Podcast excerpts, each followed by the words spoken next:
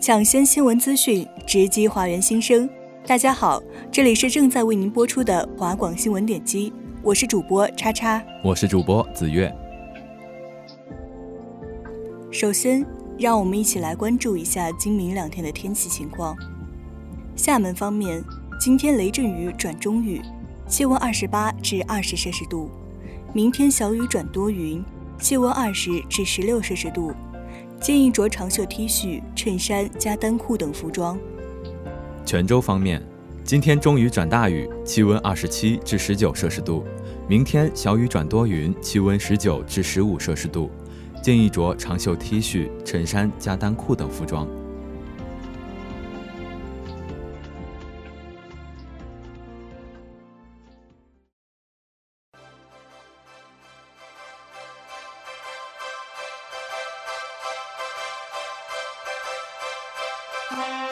掌握全球动向，采撷实时新闻，全方位感受世界脉动，尽在华广新闻速览。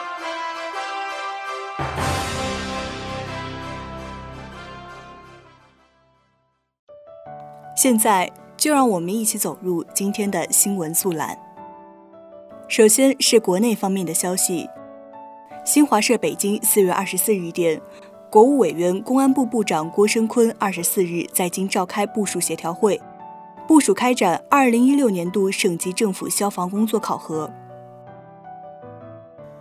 中新网四月二十四日电，河北今年以来对“一带一路”沿线国家贸易快速升温，河北一至三月对“一带一路”沿线国家进出口二百一十一亿元，比二零一六年同期增长百分之四点三。中新网四月二十五日电，二十五日前，第三批中央环境保护督查工作全面启动。至此，中央环保督查已覆盖二十三省份。本轮督查将发现哪些环保问题，引发外界关注？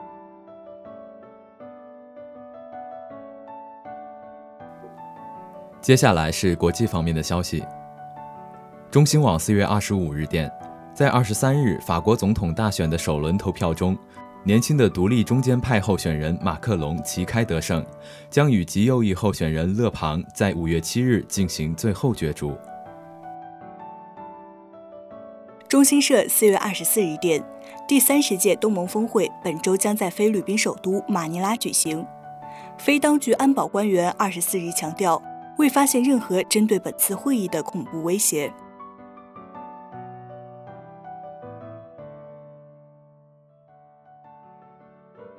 中新网四月二十四日电，二零一七年接力世界锦标赛在巴拿马首都拿骚落下帷幕。中国女子四乘一百米接力队以四十三秒一一的成绩获得季军，首次在四乘一百米接力世锦赛上夺得奖牌。最后，让我们一起来关注一下还原热点事件。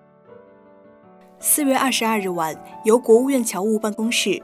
中国海外交流协会主办，华侨大学承办的二零一七年中华文化大乐园优秀才艺学生交流团，在老挝首都万象举行演出。四月二十日，经我校董事会董事施荣恒引荐，沪港青年会主席麦德全一行到访我校，面向我校香港学生举办“敢创未来”沪港青年就业创业计划介绍说明会。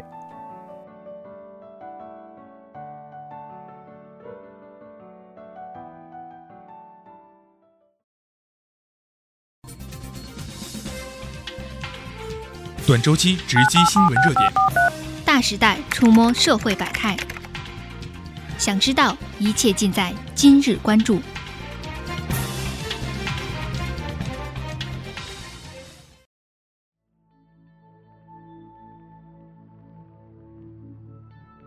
一心只读圣贤书，两耳也闻窗外事。最新资讯，你我共同关注。今日关注，等你倾听。北京话新变化，少了儿化音。如今京味儿淡了，一方面是北京市人口结构变化大，五湖四海的人汇聚在一起，新词汇也是由他们创造出来的；另一方面，传播不再依靠胡同里的口耳相传，网络媒体给了世界各地新词亮相的机会，很快可以在北京流传，成为新北京话。没有儿化音的北京话，您还习惯吗？京城新语中类似朝阳群众、西城大妈、倒爷等一眼就能辨别出北京籍的词语并不多，绝大部分是神回复、刷存在感、脂粉等在各地流行的新词汇。北京作为首都，流动人口数量巨大，各地的文化带到这京城，还希望能够守护好自己文化的那部分啊。山西女主播直播揽客，涉事医院违法违规，被要求整改。中新网太原四月十九日电，记者从山西省太原市卫生局卫生监督所获悉，女主播网络直播揽客，涉事民营医院太原建国泌尿外科医院，因存在多项违法违规行为，被要求立即整改。这里面揽客的意思是，女主播通过网络直播平台对医院经营活动进行宣传。这是引起了不小的社会关注。通过主播的内容，执法机关发现该医院存在许多违反升级法规的现象。所以说啊，直播也要看运气。湖南一女子因经常用手挖鼻孔患罕见鼻结核。湖南省胸科医院内三科主任医师梁真介绍，鼻结核并不多见，是一种鼻部结核杆菌感染疾病，有原发性和继发性之分。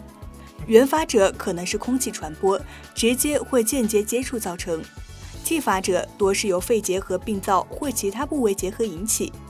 田女士没有肺结核病史，多半是由于不清洁挖鼻孔造成的。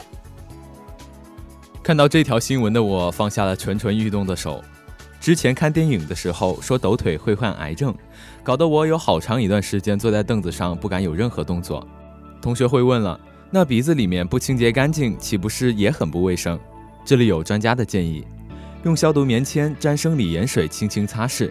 虽然我还没有试过，并且以后也不打算试，但总觉得这是一个防止鼻结核的好办法呢。浙江舟山多名外来妇女以结婚之名骗取彩礼，便趁机逃离。近年来，在浙江省舟山市圣寺发生多起团伙作案的婚姻诈骗事件。来自广西地区的几名妇女经人介绍，以相亲为由来到圣寺，又利用双重身份或者冒用他人身份登记婚姻。在骗得当地男子彩礼钱后，很短的时期内便以各种理由趁机逃离。二十四日。记者从圣寺法院获悉，该法院公开审理并当庭宣判了一起以结婚之名骗取彩礼的诈骗案件。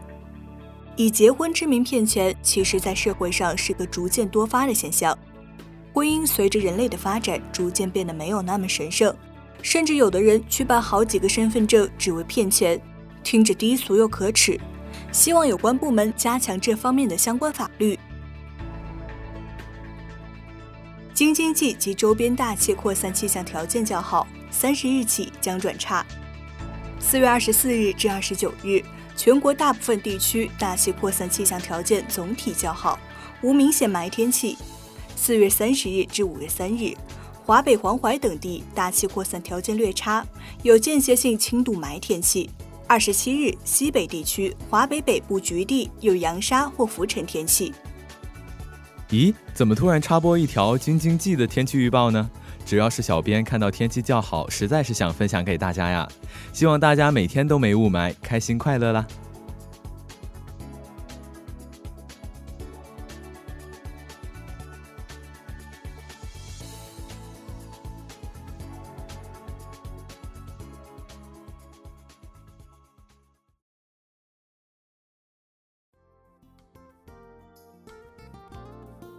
接下来，让我们听听今天的娱乐新鲜报将带来什么样的娱乐资讯吧。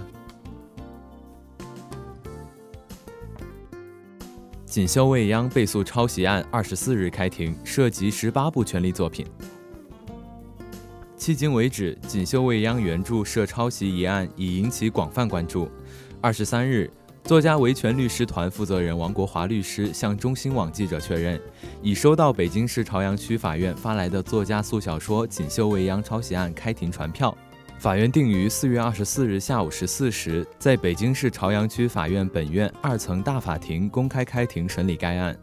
二零一六年十一月，数名志愿者、作家及编剧发起了维权行动，认为该作品涉嫌大量抄袭现有文学作品中的语句和情节。最终，十一名作家将《锦绣未央》原著作者告上法庭。该系列案件于二零一七年一月四日在北京市朝阳区人民法院立案，并于二月十五日进行了证据交换。其实，《锦绣未央》这部书很长一段时间内都深陷抄袭漩涡，早在连载期间就被指出拼凑、抄袭文字的现象严重。据志愿者统计，这本小说中成段成篇抄袭的作品竟然超过两百部。据媒体报道，二零一三年《锦绣未央》小说首次被读者质疑抄袭时。秦简在网上发文称，网友列出的证据，比如根本就是修饰性词语，在任何一个作者文中都能找到此类的话，并称全书情节基本原创。中新网记者就此联系了锦绣未央出版方江苏文艺出版社，但对方未就此事作出回应。《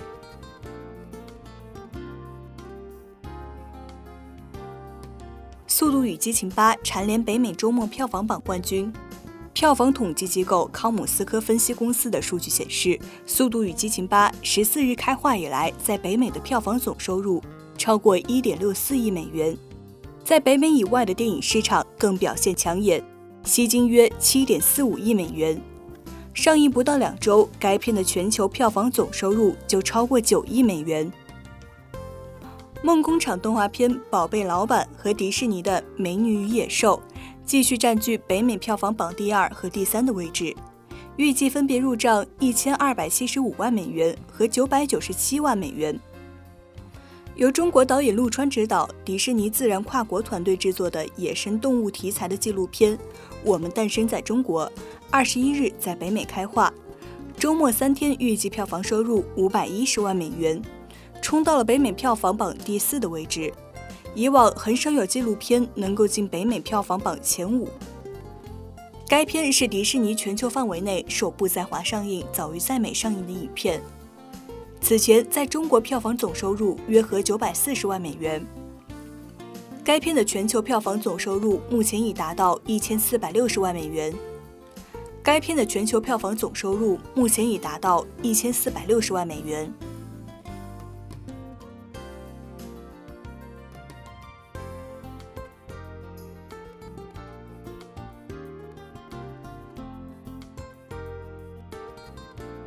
好了，以上就是今天华广新闻点击的全部内容。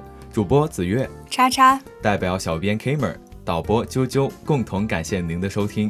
我们明天同一时间再见。